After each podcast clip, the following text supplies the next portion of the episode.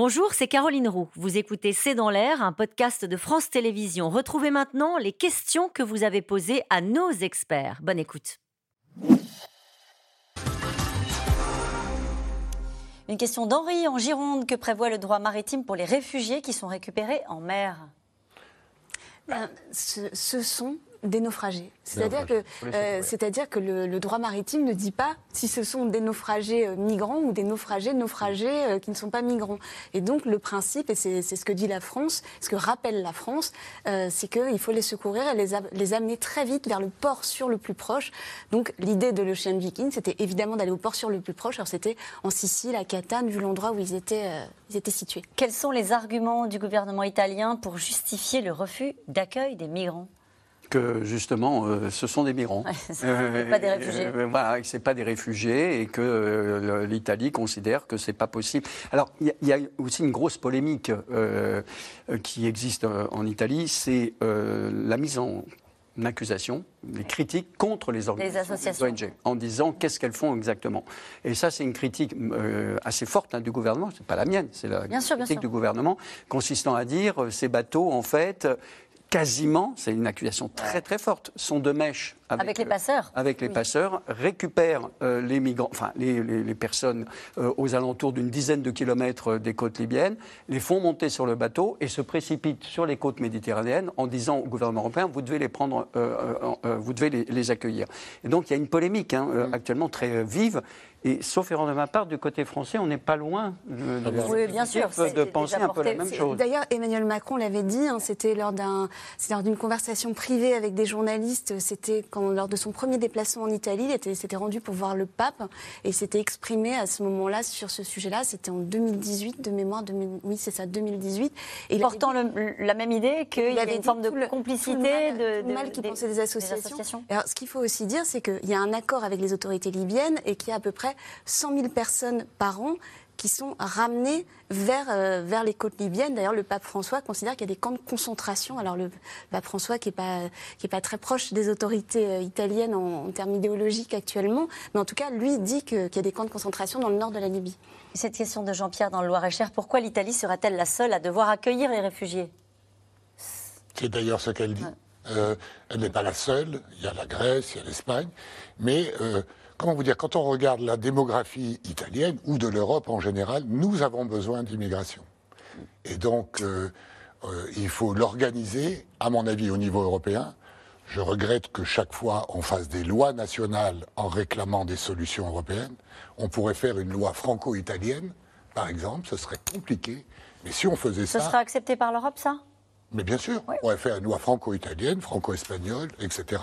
Avoir les mêmes procédures pour éviter qu'il euh, y ait des dysfonctionnements et puis des crises comme celles qu'on a aujourd'hui. C'est peut-être un idéal, mais comment dire J'ai l'impression que je ne fais qu'anticiper. On va être obligé de se mettre d'accord. Si vous voulez, j'ai en tête, j'ai retrouvé dans les archives, euh, si vous me permettez une minute, j'ai retrouvé dans les archives quelque chose qui m'a énormément frappé. En 1938, le début du mois de juillet, une conférence se tient à l'initiative du président des États-Unis pour dire qu'est-ce qu'on fait des juifs qui arrivent en masse et qui fuient le régime hitlérien. Tout le monde, 33 pays, sont, 32 pays sont présents, tout le monde explique que c'est pas possible. La crise économique, bref. Euh, parmi les organisations sionistes qui étaient là et qui pleuraient pour être accueillies, il y avait Golda Meir, par exemple, etc. Quand on connaît la suite de l'histoire, c'est quelque chose d'abominable. C'est un échec de la communauté internationale. Je ne voudrais pas que l'Europe connaisse le même échec. Or, elle en prend le chemin par des réflexes purement nationaux. Si nous sommes, nous faisons des lois nationales à des sujets qui nous concernent tous, nous Européens, nous sommes sûrs d'échouer. Euh, je prends mon risque en disant ça. La France, l'Italie, l'Espagne n'ont pas à décider seuls de sujets dans lesquels nous sommes tous interdépendants précisément l'inverse de ce que dit Giorgia Meloni, qui dit c'est justement aux États, euh, typiquement, de gérer ce genre de sujets qui, sont, qui relèvent de la souveraineté et non pas à la communauté euh, européenne. Vous vouliez dire un mot? Oui, c'est-à-dire que l'accord du mois de juin, par exemple, qui était un accord entre 13 États sur la, relocalisation de, migrants et aussi le financement des États qui allait accueillir le plus grand nombre de migrants, est un accord qui n'est pas contraignant d'un point de vue juridique, donc et qui, qui, est, donc qui dépend du vouloir des États. Donc effectivement, peut-être il faudrait penser à rendre, à, donner des sanctions aux États qui ne, ne, sont pas prêts à accueillir. Euh, euh, et on se souvient que certains États ont dit de toute façon, votre répartition, ce sera sans nous. Et certains l'ont assumé. Hein, je parle sous votre contrôle. Oui, la Pologne, la Hongrie, mais en contrepartie, on, leur a dit mais à ce moment-là, vous contribuez financièrement. Euh, un accueil exceptionnel ne risque-t-il pas de devenir une action à répétition euh, C'est sans doute là-dessus que le gouvernement va devoir se justifier dans les semaines qui viennent. Oui, bien sûr. C'était la grosse inquiétude dans la majorité aujourd'hui. C'est-à-dire que les députés avec qui on a pu échanger, notamment, euh, se disaient que ça tombait au pire moment, puisque loi immigration, et que ça, et que ça allait être très difficile d'expliquer pourquoi un nouveau bateau allait attendrait encore 15 jours avant d'accoster dans un port français, puisque c'est déjà arrivé une fois. Donc c'est c'est ce que Emmanuel Macron voulait éviter à tout prix. Il avait réussi à l'éviter euh, avec l'Aquarius euh, dans son premier quinquennat. Il aurait pu refuser. Il aurait pu dire euh, non, ce ne sont pas les règles européennes. passons à autre chose, je refuse. Politiquement, c'était possible vis-à-vis de sa majorité? Je pense que c'est très compliqué quand on a gagné face à Marine Le Pen, euh, qui a remis en cause les accords internationaux, euh, quand on a dit qu'on était le défenseur euh, des droits de l'homme. c'est très compliqué pour un président qui a gagné face, à, face, au Rassemblement national. Donc, et qui, en plus, a, poussé la polémique de la semaine dernière sur ce, député RN qui, qui, a, qui, a, une saillie dans, dans l'hémicycle en disant qu'il retourne en Afrique en s'adressant justement à un député LFI qui parlait précisément de l'Ocean Viking. Euh, le président s'est lui-même ému de, ce, de, de, de, cette sortie. Alors c'est très compliqué d'un côté, de, d'un côté de condamner et de l'autre de ne pas accepter des personnes qui, dont certaines sont en mauvaise santé. Il est dans un dilemme. Hein.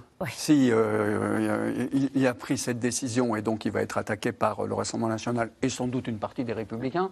Oui, on l'a entendu. C'est commencé. Voilà, on l'a vu avec Eric Ciotti. Et, et s'il ne l'avait pas fait, c'est euh, la NUPES, c'est l'ensemble de la gauche et les, toutes les organisations euh, de défense des droits de l'homme qui auraient protesté. Donc il était dans une situation très difficile. Il n'y avait pas de solution et de décision facile et évidente. Une question de Jacques dans le Rhône. L'Union européenne va-t-elle sanctionner l'Italie pour ce refuge en 2000 Giuliani non, je ne crois pas qu'il y ait de sanctions. Euh, il n'y a pas de règles contraignantes, comme vous le disiez, donc il n'y aura pas de, sanctions. Il y a une forte pression qui est exercée. Une dernière question intéressante. Regardez Julien dans l'Hérault. Tension entre Paris et Rome. Entre Paris et Berlin, l'Europe est-elle en train de se fissurer? Non, l'Europe, elle est toujours euh, en train de se construire dans la difficulté. Mais euh, surtout, elle présente un intérêt. N'oublions jamais qu'il s'agit de femmes, d'hommes et d'enfants. C'était C'est dans l'air, un podcast de France Télévisions. Alors s'il vous a plu, n'hésitez pas à vous abonner. Vous pouvez également retrouver les replays de C'est dans l'air en vidéo sur France.tv.